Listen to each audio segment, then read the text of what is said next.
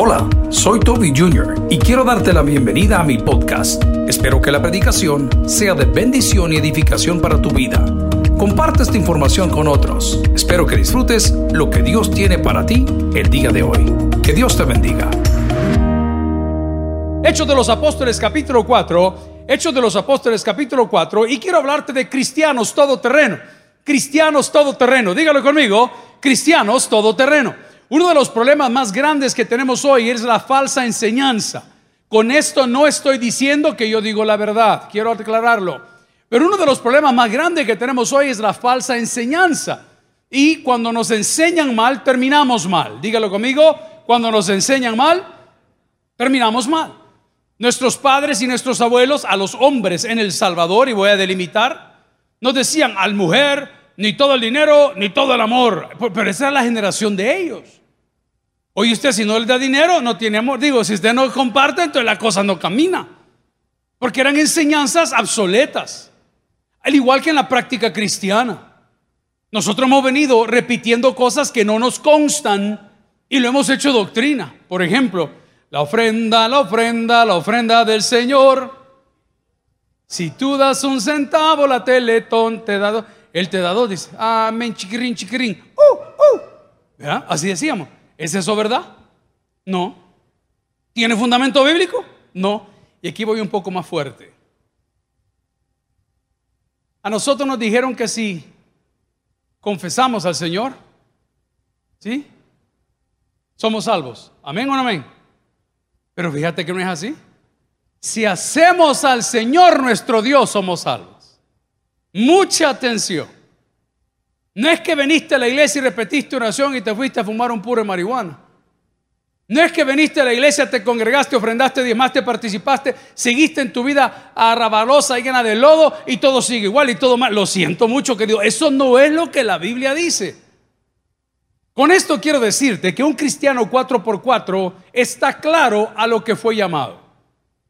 Un cristiano 4x4 es una persona que está clara que lo que va a tener en esta vida no se compara a lo que Dios le tendrá en la próxima. ¿Alguien recibe esa palabra el día de hoy? Claro, porque aquí nosotros no tenemos nada, no tenemos casa, no tenemos carro, no tenemos ministerio y creemos que toda la... No, no, no se preocupe. La Biblia dice que sembremos cosas de no corrupción, al contrario de acumular cosas que se corrompen. Hechos de los Apóstoles capítulo 4 es una narrativa del arresto de Pedro y Juan. Y quiero partir de ahí. Un cristiano por, por cuatro está seguro y convencido para qué fue llamado. Si usted no está seguro y convencido, le es necesario nacer de nuevo. La palabra del Señor la leemos en el nombre del Padre, el Hijo y el Espíritu Santo. Hablando ellos al pueblo, hablando de Pedro y Juan ante el concilio, vinieron sobre ellos los sacerdotes con el jefe de la guardia del templo y los saduceos. ¿Cómo estaban ellos? Resentidos de que enseñasen al pueblo y anunciasen en Jesús la resurrección de entre los muertos. Y les echaron mano y los pusieron en la cárcel hasta el día siguiente porque ya era tarde. Pero muchos de los que habían oído la palabra, ¿qué sucedió? Creyeron y el número de los varones era como de cinco mil. Oremos al Señor Padre, asegúranos por favor que somos tus hijos. Acláranos, Señor, estas palabras que acabamos de escuchar, que no es que el que dice que eres mi Señor, si el que no, sino el que hace de ti su Señor. Padre, es bastante fuerte lo que acabo de decir en el sentido que no se trata de solo decirlo, se trata de hacerlo. No se trata de decir soy cristiano, se trata de vivir como cristiano. No se trata de decir yo honro a Dios, se trata de honrarte en espíritu y en verdad. Suplico que me ayudes a predicar tu palabra, a exponerla, a enseñar, a pastorear a tus ovejas, en especial aquellas que están lejos de ti en acción de gracia lo pedimos todo. Y la iglesia dice, amén. Pueden sentarse amigos y hermanos. Vi una señorita que estaba extremadamente molesta en Twitter ayer por la tarde, en el Día de los Padres, porque una de las compañías de pizza más grandes acá en El Salvador e internacional había dicho, un combo para papá. Ahora puedes mandarlo a domicilio, no sé qué, no sé cuánto. Y la muchacha hizo un hilo de publicaciones en todo Twitter. La cólera de la muchachita fue que ella pagó la pizza y el combo de su papi a las 9 y 22 minutos de la mañana. Y eran las 6 de la tarde y la pizza todavía no había llegado. Cuando la muchachita se enojó con ellos, les llamó por teléfono a su call center y le dijo, señores, ustedes sacaron este anuncio, dijeron, cómprele el combo a papá, mándese lo que se lo vamos a dejar antes del mediodía. Y el señor dice que le contestó, no me creen a mí, ahí está la narrativa. El señor de la pizzería le contestó, le dijo, mire, si quiere le devuelvo su dinero. Entonces la señorita en su momento de enojo le dijo, vaya pues devuélvanos, pero dentro de 30 días porque el cargo fue hecho a su tarjeta de crédito. Entonces viene la cipote y dice, me cobraron los 30 pesos, me lo van a retener 30 días, la pizza no llegó donde mi papá, pero el anuncio dice que se lo llevan antes del mediodía. ¿Alguien entendió la ilustración? Nos dicen una cosa y al final es otra. Estaba con mi papá, mi hermano estaba muy pequeño todavía y tuve el privilegio de ir una vez con él a Walt Disney World, allá en, Florida. Mis hermanos eran chicos, entonces era como que divirtamos a todos y fuimos al, al paseo. Llegando a ese lugar, Pastor General ya había sido operado su corazón una vez. Vimos una montaña que decía montaña mágica. Y no me pregunten por qué el Pastor General me dice, hey, subámonos. Mire, papá, le digo, yo soy macho alfa, pecho plateado, pero para estas cosas no. El tagada solo es para el presidente, le dije yo, y la choli. No, yo no puedo andar en el volado. Subámonos. Si tu hermano se quiere subir, y, vaya, pues suba. Hermano precioso, decía montaña mágica. De mágica no tenía nada, hermano. Tan pronto nos subimos, todo estaba apagado y un montón de estrellitas por ahí adentro. Bien recuerdo yo que el pastor general agarró sus lentes de ver, que ya eran así como los que ando yo, multifocales, y se los puso aquí en la camisa porque andaba siempre la camisita, ¿verdad? Ahí pues, de tres botones. Hermano, no contaron ni tres, dos, uno cuando de repente ese animal va para abajo a una velocidad y luego va para arriba. Y en uno de esos flashazos solo veo los lentes del pastor general volando. Y como soy Superman, lo logramos agarrar. Y papá, mis lentes, gritó el pastor, aquí los tengo yo. A nosotros dijeron que era montaña mágica. No, de mágica no tenía nada, hermano. Más de alguno de ustedes se ha enamorado de una mágica princesa y de princesa nada, ni de mágica tampoco. Una gran gárgola enojada. Así es el Evangelio de hoy. Esta noche discipulado quiero hablarte de aquellos que quieren dorarle la píldora al Evangelio para decirte que todo va a estar bien. No, no va a estar bien. La Biblia dice, en esta vida tendréis tribulación, pero no tenga miedo, yo he vencido al mundo. Eso dice la palabra. No, no va a estar bien. Te preocupas por qué quebraste, te preocupas por qué tus hijos, te preocupas que por qué tu matrimonio, te preocupas que por qué te chocaron, te preocupas que por qué no te sale la indemnización, te preocupas que por qué no la cotización. Es bien fácil porque sos un hijo de Dios y a los hijos de Dios el mundo los detesta. Punto. Le caemos mal a medio mundo. Todo lo que pueden decir de la iglesia evangélica es el pisto los diezmos, el pisto los diezmos, el pisto los diezmos. Decime qué otra cosa pueden decir, nada. ¿Por qué? Porque no tienen cerebro y porque nos detestan. ¿Y por qué nos detestan? Porque les decimos la verdad.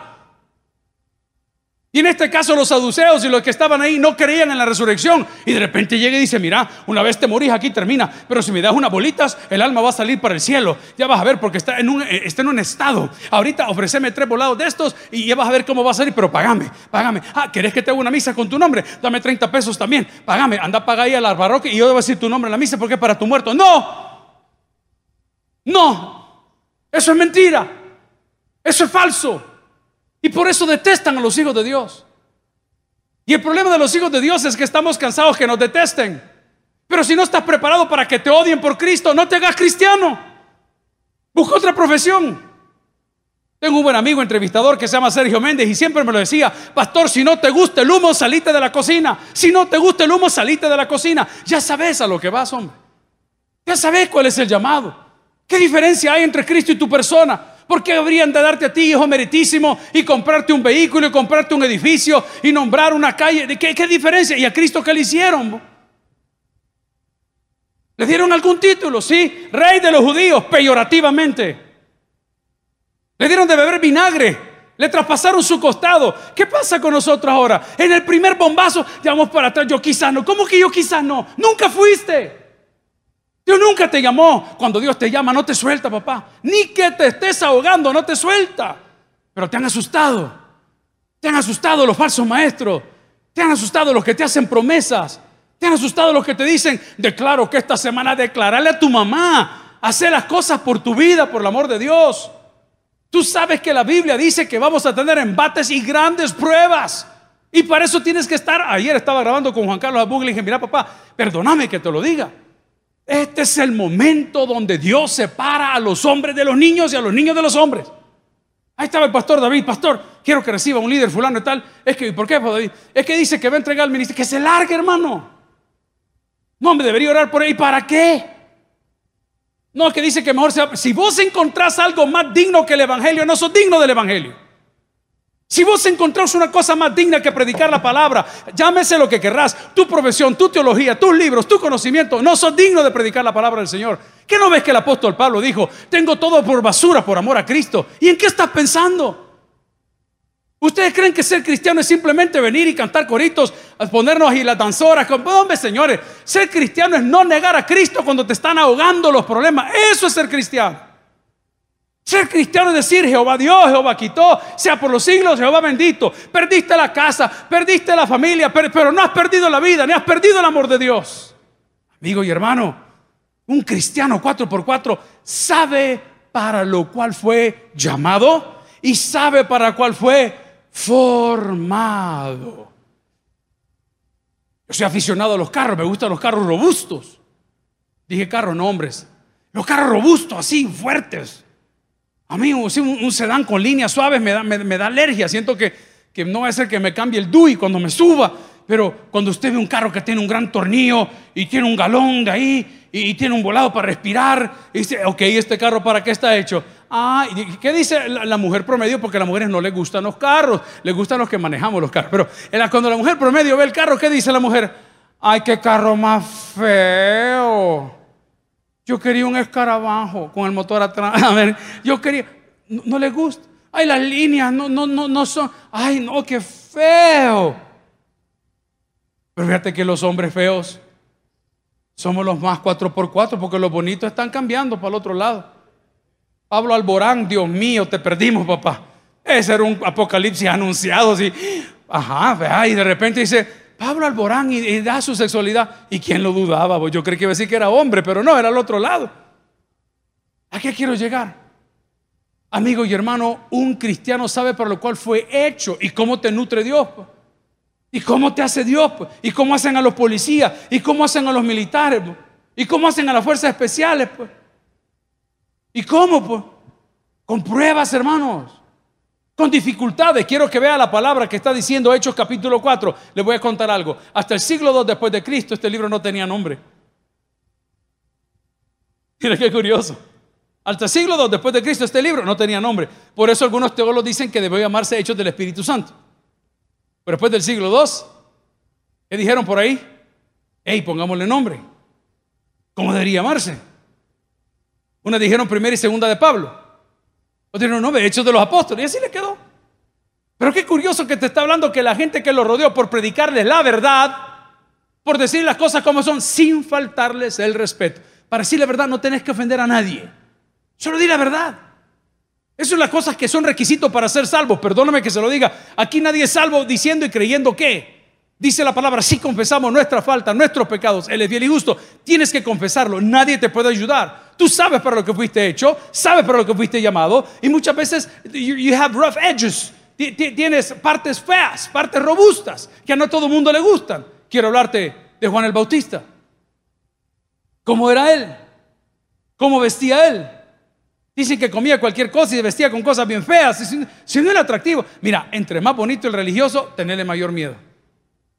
Entre más fino el traje, tenerle mayor miedo. No, hombre, si unos chamacos que yo veo delante y el después, y parecería que fueron al Doctor 90210 Surgery. Todo, impresionante. Se meten pelo, se ponen dientes, se hacen liposucción. Si sos predicador, no sos modelo, por el amor de Dios. Si te llamaron a servir a la comunidad, no andarte paseando con trajes de miles de pesos, por el amor de Dios. Un cristiano 4x4 sabe para qué fue forjado. Y te voy a decir una cosa, una de las palabras que quiero usar es el versículo 2. La primera palabra dice resentidos. Esa es tu primer vara. E, e, esa es tu primer medida. El resentimiento que hay en la gente. ¿Por qué? Contra el Evangelio. Por una mala experiencia. Pero casi siempre no es por la mala experiencia. Casi siempre es por el pecado que mora en ellos que lo quieren colorear de todos los pastores son así. Todos, no, no, no, no somos todos así.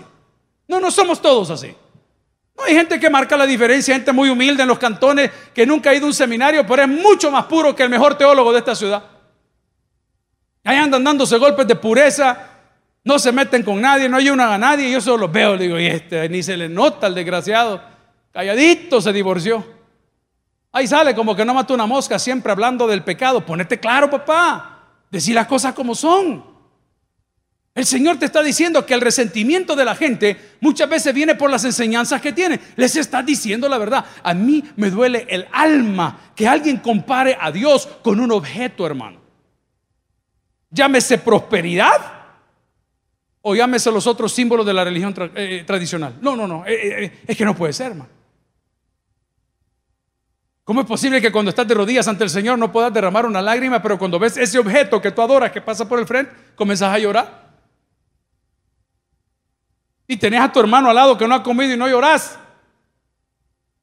Y tenés un enfermo del hospital, la gente que te trabaja, el que te corta la grama, el que te lava el carro, el que te arregla la luz, no han comido en toda la semana, pero vos sí, a la iglesia sí vas a persinarte. ¿Y por qué no les das de comer? Ese es el verdadero amor. El verdadero amor no es andar diciendo, aquí ando portando yo siete escapularios, nueve te podés poner. Andan el montón de pastores jugando judíos. No somos judíos, somos cristianos. Ah, el pastor general decía, hay un montón de brutos a hacer. ¿En qué lo sostenés? ¿De qué te sirve la cruz en el pecho si andas una cruz de pecado en la espalda, papá? Ponete claro. El Señor te está diciendo el día de hoy que el resentimiento de tu conversión el resentimiento de tu conversión te puede llevar hasta la muerte. Te voy a explicar por qué. Porque Esteban, el primer mártir de la historia, murió en las manos del apóstol Pablo. ¿Y por qué lo mató Pablo? Por resentido. Porque les predicaba un Dios vivo. Porque les predicaba un Dios que cambia, un Dios que transforma. Un Dios que no te humilla y castiga de ninguna manera. Cuando es necesario lo ha hecho. Pero según la palabra del Señor en el nuevo pacto que conocemos nosotros en el dispensacionalismo, estamos hablando de que Dios es amor y tiene un plan maravilloso para todo aquel que le hace Señor de su vida. Pero tenían resentimiento. ¿Qué les enseñaron? Hay resurrección de los muertos y hay vida después de la muerte, cosas que ellos no creían. ¿Qué nos dijeron a nosotros? Por favor, sean conscientes. Analicen y piensen.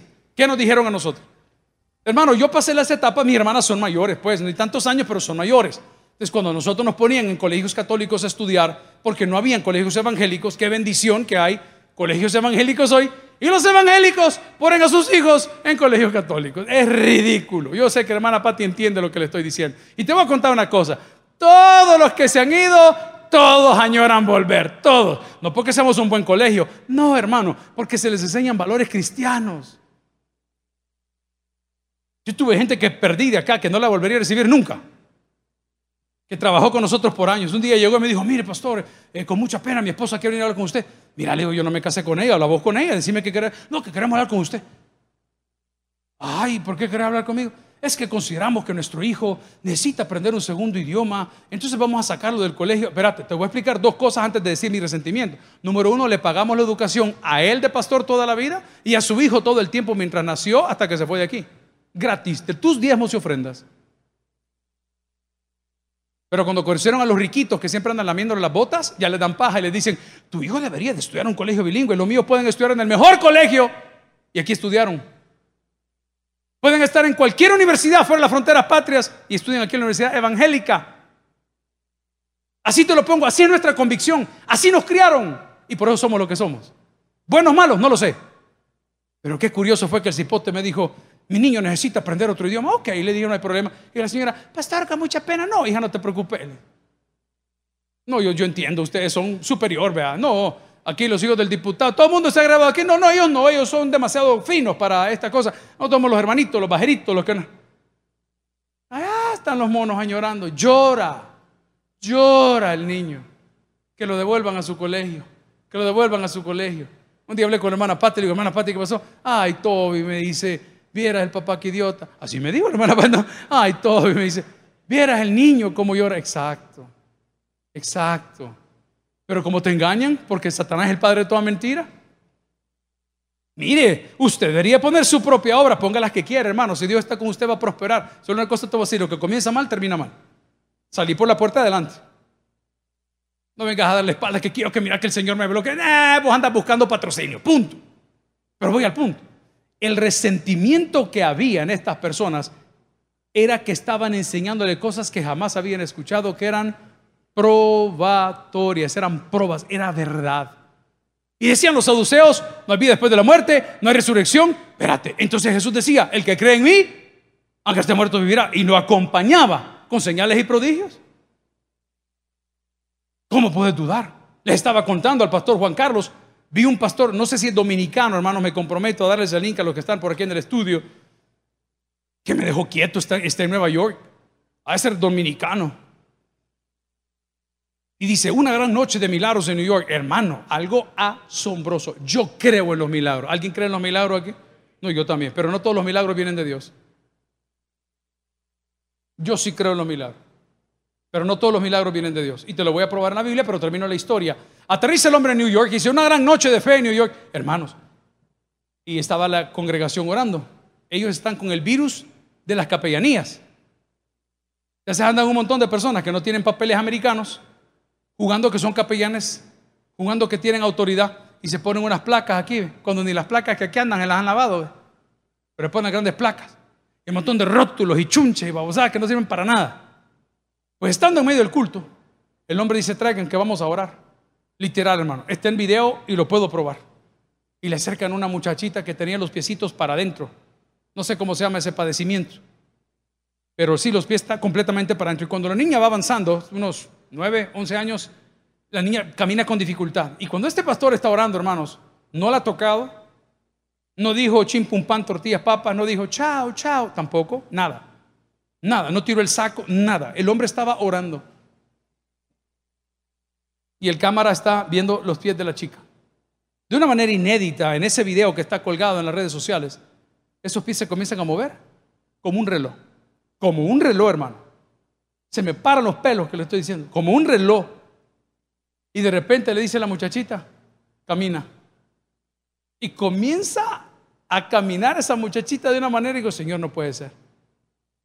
De repente llevan una silla de ruedas, una niña con las piernas completamente cruzadas. No sé cuántos años de no poder caminar. La tienen que sostener con un cinturón para que no se caiga, porque las piernas las tiene cruzadas en una silla de ruedas. Y de repente comienza a orar sin tocarla.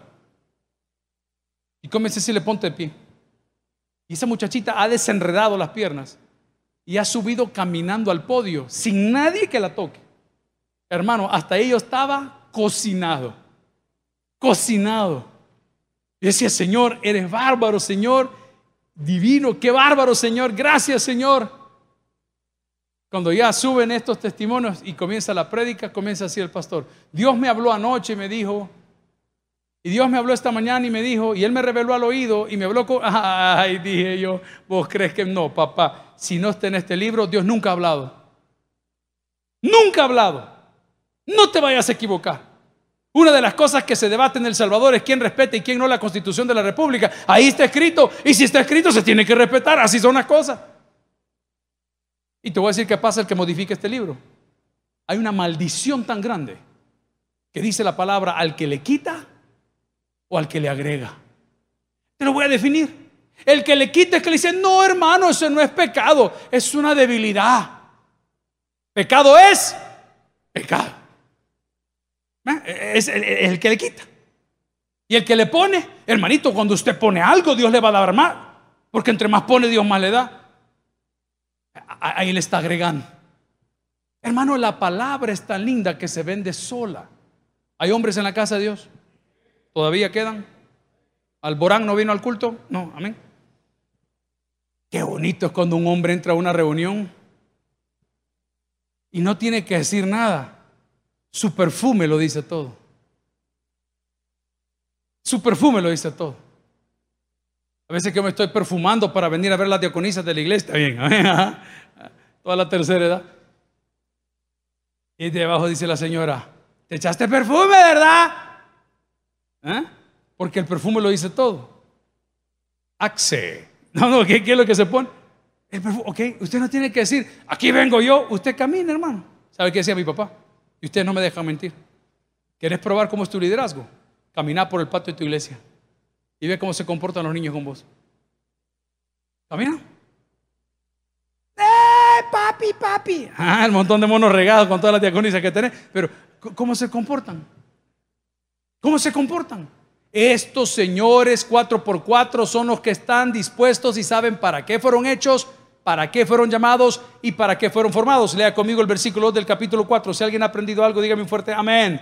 Dice la palabra, hablando ellos al pueblo, vinieron sobre ellos los sacerdotes con el jefe de la guardia del templo y los saduceos. ¿Qué no creían los saduceos? En la vida después de la muerte ni en la resurrección. No creían. Versículo 2. Resentidos de que enseñaban al pueblo y anunciaban en Jesús. ¿En quién, perdón? Quiero hacer notar eso. Anunciaban en Jesús. ¿Eh? En Jesús. no, no en la iglesia, no en la tradición, no en mis acciones, no, en Jesús, la resurrección. ¿Y qué más dice la palabra? Si me acompaña, por favor. De entre los muertos. Y les echaron mano. Y los pusieron en la cárcel hasta el día siguiente porque ya era tarde. Pero muchos de los que habían oído la palabra creyeron. Y el número de los varones era como de cuántos creyeron. No, ya, ya, ya, ya la cosa, ya, ya aflige, hermano. Una cosa es que cierre el Citrams ahí la, el paso de la Juan Pablo. Pero si el Salvador se despierta y cierran todo, es volado y asusta. Por un ratito te van a detener. Por un ratito te van a hacer la vida imposible. Pero quiero recordarte que aún las mejores epístolas y los mejores libros bíblicos y las cartas fueron escritas en prisión. Yo guardo todavía las cartas de mi papá cuando estaba detenido en Houston. Solo fueron 100 días, amargos, una prisión federal. Para que me entienda, los federales de toda la federación. Hay delitos que son en el estado. ¿Cuántos estados tiene Estados Unidos? 50. Antes era 51, pero parece que ya el de Hawái se fue para otro lado. Un delito estatal está aquí. Fue en Texas, no tiene perro en Florida, no tiene perro en Maryland. Pero un delito federal y la ley federal es de todo. Ahí no hay vuelta de hoja. Sin abogado, no es su idioma, no tiene cómo probar las acusaciones. Se le dijo, papá, que eres un abogado que tenemos allá. No, no, no, no, me dijo, me voy a quedar con que el Estado me dé. Pero papá le digo, este volado te andan buscando hasta por todos lados. No me digo, yo sé por qué Dios me trajo aquí. Esas cosas yo no las conozco, es Dios y Él. Tal vez si lo veo en el cielo le pregunto, papi, ¿qué fue lo que te trajo Dios aquí? No lo sé. Pero las cartas y su manera de predicar y las cosas que él vivió en 90 días, ¿cómo ha sido esta cuarentena? Solo él sabía que estaba viviendo. Son tratos con Dios, hermano. No van a vetir por un momento, no van a, destruir por un momento, pero yo tengo una cosa, yo entiendo que tu empresa no está avanzando, yo entiendo que la pupusería cerró, yo entiendo que el negocio está cerrado, yo entiendo que hay deudas y compromisos, pero tenés vida, papá. Y si tenés vida, tenés esperanza. Te diste cuenta que podés vivir con menos. Te diste cuenta que podés vivir con todos. Te diste cuenta que tenías esposa. Nunca la veía. ¿Te diste cuenta que tenías hijos? ¿Te diste cuenta que sos de carne y hueso? ¿Te diste cuenta que sos frágil? ¿Te diste cuenta que el hombre dispone? ¿Cómo es que el hombre propone, pero Dios dispone? ¿Te diste cuenta? No, si antes eras imparable. Y no lo digo porque me lo aprendí, sino porque lo he vivido. ¿Te das cuenta cuán frágil? ¿Qué dice la palabra del Señor en el Proverbio 23 que hablamos del Día del Padre? Has de poner tus ojos en las riquezas, siendo ninguna, serán alas como las águilas y volarán al cielo. Será la corona para perpetuas generaciones. No, hermano. Esa adversidad que hoy estás pasando por ser un cristiano 4x4 no es para siempre. En las grandes fábricas de carros y las nuevas fábricas que los preparan, como la Maybach de la Mercedes-Benz y todas estas marcas que preparan estas camionetas Usted compra el carro por 110 mil dólares y equiparlo como ellos tienen son otros 110 mil dólares. Y lo manda 90 días a Alemania a que se lo haga absolutamente nuevo. Le ponen mejores shock absorbes, mejores rines, llantas más anchas, le ponen un estéreo maravilloso, todo lo que se le puede ocurrir. Pero antes de sacar esa inversión de 220 mil dólares, lo pasan por la pista de prueba. Y el ingeniero con la ropita de ingeniero y con todas las cosas, se encarama en el carro y lo soca al tope para ver si no suena, para ver si no se suelta, para ver si no se barre. Y probablemente tú que te estás quejando hoy de que ya no puedo, quizás estás en la prueba final. Solo para que te den el certificado que ya estás listo. Ya estás en ese momento donde te dicen, ¿sabes qué? Dale, papá, estás listo, un 4x4, vos estás listo para todo. No te rindas ahorita, porque las adversidades siempre las tendríamos. La palabra del Señor, si me acompaña, por favor, en el versículo 5 dice, aconteció el día siguiente que se reunieron en Jerusalén los gobernantes, atención, los ancianos y quién más, papá, ahí se reunieron los tres poderes del Estado, el ejecutivo, el legislativo y el judicial. Bienvenido. ¿Qué le da? ¿Qué va a querer? ¿Qué va a llevar? Para eso está. Uh, los tres le querían dar palo. Los tres, papá. Ahí sí ponete pálido. Una cosa es que tu mujer te grite. Pero si la mujer lleva dos amigas, ten cuidado. De ahí te van a revolcar. Y de ribete trae la nana de barra, imagínense. Los tres, lea conmigo. Dice que se reunieron los gobernantes, los ancianos y quienes y los escribas. Nadie es mayor que el poder de Dios. Nadie es mayor que la verdad de Dios. Nadie es mayor que la autoridad de Dios. Quédese quieto, hermano. Mire la conversación que entablaron. Y el sumo sacerdote Anás, versículo 6, Caifás y Juan y Alejandro y todos los que eran de la familia de los sumos sacerdotes y poniéndoles en medio, les preguntaron, ¿con qué potestad o en qué nombre habéis hecho vosotros esto? Entonces Pedro, coma. ¿Quién fue? Pero por favor vea con mucha atención lo que va a leer. No lo hizo solo, no lo hizo por capricho, no lo hizo para probar que ellos eran los verdaderos. No, no dice eso. Entonces Pedro, ¿cómo estaba él? Ok. Aquí viene una pregunta. ¿Cómo puedo ser lleno del Espíritu Santo? Oh, oh, oh, oh, oh. Lleno del Espíritu Santo, hermano. Ta, ta, ta, ok. ¿Cómo habrán pasado? ¿Se recuerdan que los dejaron presos desde el día siguiente? Del día anterior, perdón. Porque ya era tarde. O sea, los tenían en ansiedad. Ese jueguecito de los americanos de good cop, bad cop, buen policía, mal policía. Entra uno, sale otro, no te dicen nada, váyase al cuartito, ya le vamos a avisar, deme su pasaporte, no puede pasar, y usted sentado. Y ellos observando una cámara, ¿qué hace? Si se mete los dedos a la nariz, si comienza a jugar con el teléfono. Eh, lo están analizando todo, viendo qué usted hace. ¿Qué hicieron ellos? No lo dice, lo estoy asumiendo. No lo dice, lo estoy asumiendo. Oraron. Oraron. No puedes orar, ora en la Biblia. Léete un salmo, ora en la Biblia. No puedes leer, repetí el Padre Nuestro, vaya. Partamos de eso. Ya puedes orar, decirle al Señor cuáles son tus cuitas, cuáles son tus cargas, cuáles son tus dolores y pecados. Díselo. Si te sientes débil y abatido, dilo a Cristo, dilo a Cristo. Dice que no se paró ni habló hasta que estaba como lleno del Espíritu. ¿Cómo puedo saber si una persona llena del Espíritu Santo? ¿Porque habla en lenguas? Mm, no, no. Ah, porque la gente lo sigue? No, tampoco. Porque hay muchos cantantes de rock que tienen gente y no son llenos del Espíritu Santo.